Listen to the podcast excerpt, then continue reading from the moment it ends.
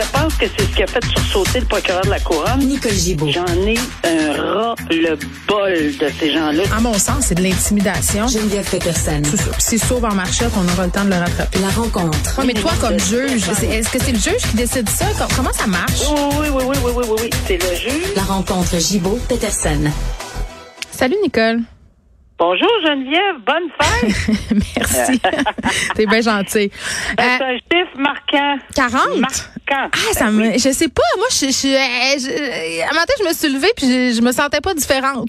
On dirait OK, non, on- de- de- regarde, euh, on se parlera euh, dans quelques quelques années, quelques mois. Euh, Ça, ça marque ce chiffre-là, mais il n'y a pas de problème. On tout, avance. tout le on monde avance. me dit que c'est la, la meilleure décennie, la quarantaine. J'ai- hâte de voir si c'est vrai. Probablement. J'ai hâte de voir si c'est vrai. Euh, Hugo Fredette, histoire, euh, Nicole, pardon, c'est une histoire qui nous a beaucoup marqué, condamné pour avoir tué son ex-conjointe Véronique Barbe et un homme aussi, Yvon Lacasse, là, il s'était enfui, euh, avait pris sa voiture, euh, puis, puis tu sais, la raison pour laquelle ça nous avait marqué, c'est bien sûr la nature absolument épouvantable de ce crime-là, mais aussi le fait que pendant les plaidoiries, en tout cas moi c'était venu me chercher au niveau de la défense, on avait beaucoup voulu euh, entre guillemets qualifier la victime, donc Véronique Barbe, de fille à problème, comme si elle l'avait cherché finalement. Tu sais, tu t'en rappelles, on, on en avait parlé Ah à, oui. à ce moment-là.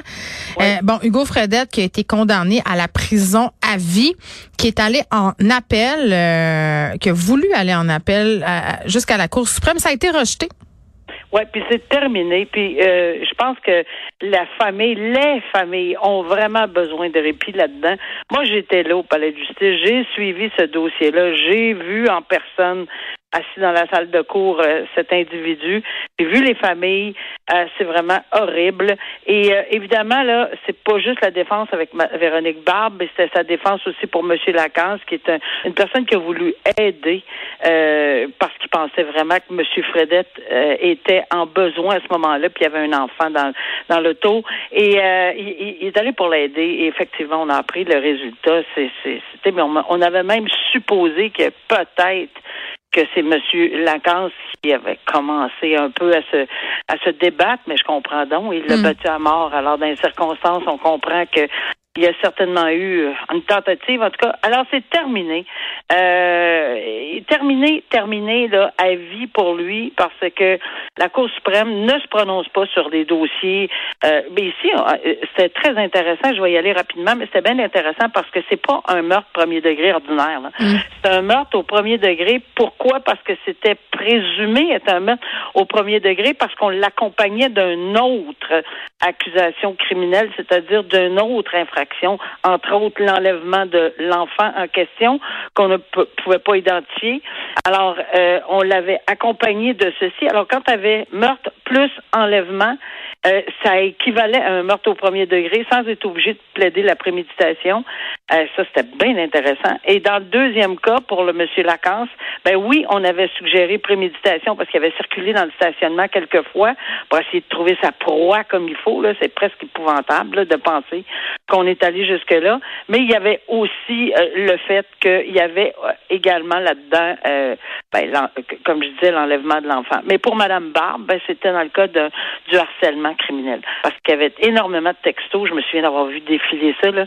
Tous les textos, puis les, euh, c'est vraiment, vraiment, ça faisait longtemps que ça durait, cette relation euh, épouvantable. Donc, dans les circonstances, euh, puis il avait barré toutes les portes, puis il pouvait pas. donc, il y avait un peu de tout, et le jury en est venu à la conclusion meurtre premier pour les deux, et c'est terminé, on n'entendra plus parler. Ça continue d'aller mal euh, pour les forces armées canadiennes. C'est peu de le dire, Nicole. Deux accusations d'agression sexuelle qui viennent de tomber contre un lieutenant général retraité.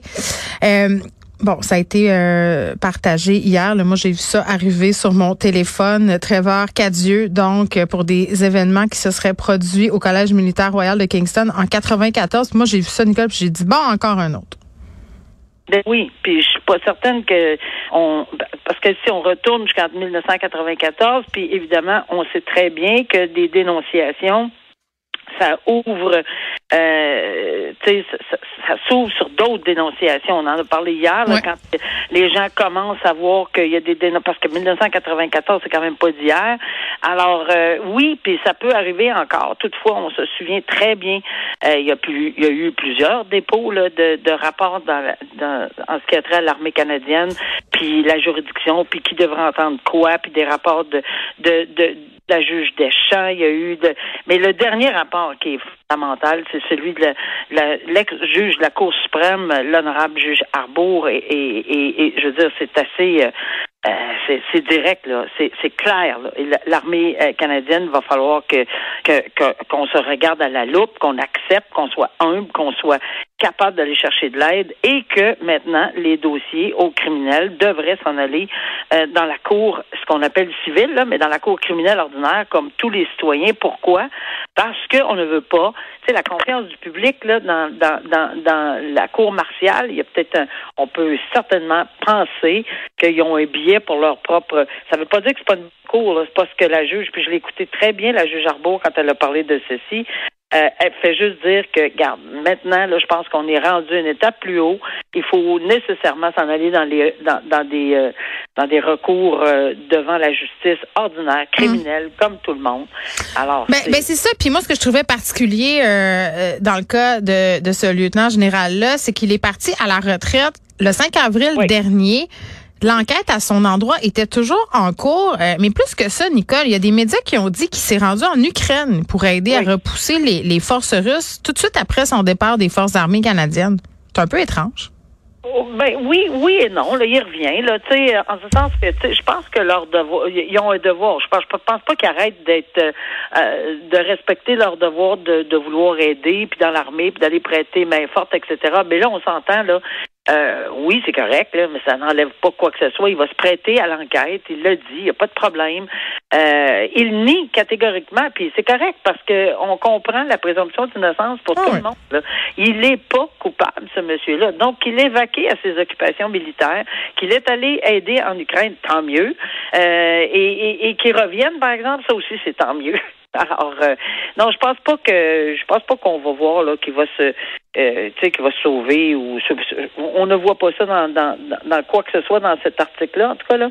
Mais euh, effectivement, on entend. Je suis pas sûr qu'on n'entendra pas encore parler mm. pour un bout là, malheureusement.